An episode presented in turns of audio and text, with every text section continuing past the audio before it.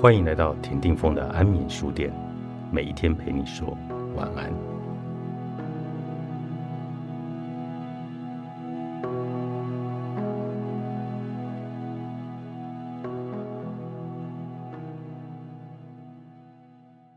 拥抱恐惧才能成长。莱特兄弟经营了一家自行车店，很多人很爱骑自行车。美国政府正打算斥资两百万美元，让飞机飞上天空。莱特兄弟在小小的自行车店里实验，打算和政府一较高下，看谁能够先飞上去。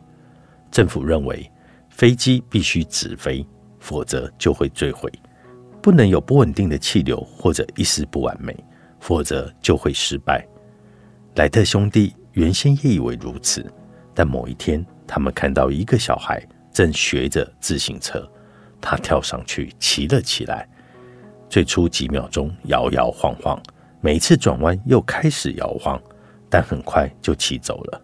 他会骑自行车，对他有摇晃。莱特兄弟造了一架会摇晃的飞机，这架飞机可以飞。两人创造了历史，打败花了几百万美元的政府。他们之所以成功，是因为一心只求进展，不求完美。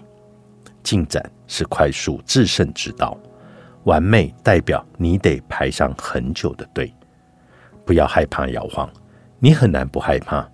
一九五六年，约翰·甘乃迪出版了一本书《正直与勇敢》，讲述了几名历史人物违背大众的舆论，冒着失去家人支持的风险，努力捍卫内心的正义。这本书荣获了普利兹奖，一本关于八名勇敢的历史人物的书，竟有足够的分量夺得普利兹奖，说明了有勇气是多么难得的事。不顾众人的反目，依然捍卫自身的意见，抱着同情心与真知灼见，奋力的前进，深知自己的作为正在创造价值，这是真正的勇气。尽管如此。捍卫一己的信念，不在意他人的想法，仍然不容易做到。每一个人自己会决定要戴什么样的面具，打什么样的仗。但人总有害怕的时候。但你要是可以把恐惧转化为成长，那会怎么样呢？我每次录广播节目的时候，都会觉得害怕。我生性害羞，担心自己看起来很笨，来宾不喜欢我，担心来宾朝我大吼。或觉得我还没有准备好，或者听众讨厌听这个节目，或者我做的不够好。每一个来宾看起来都很厉害，使我胆怯。我每一回创业，我也都觉得害怕。要是失败了怎么办呢？要是别人觉得我是卤蛇怎么办呢？要是我破产了怎么办？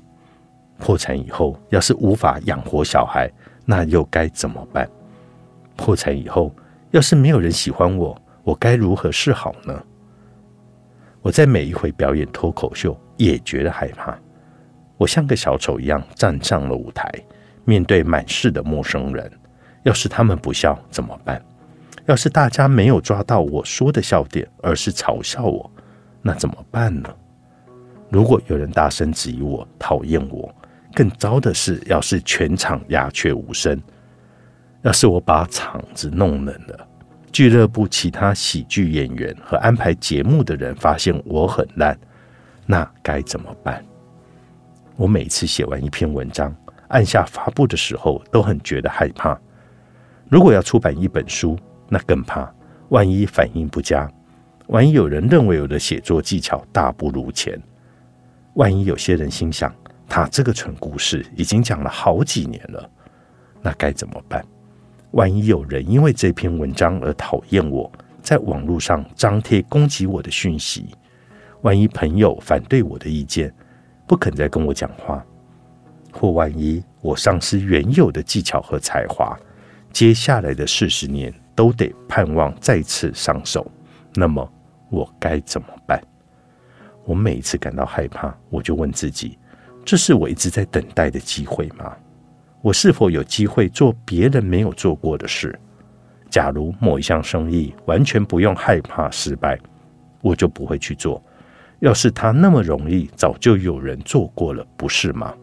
我知道自己没有那么聪明，正是因为我害怕自己说出的话会让别人有一点难以接受，我才会发表演讲或者登台表演脱口秀。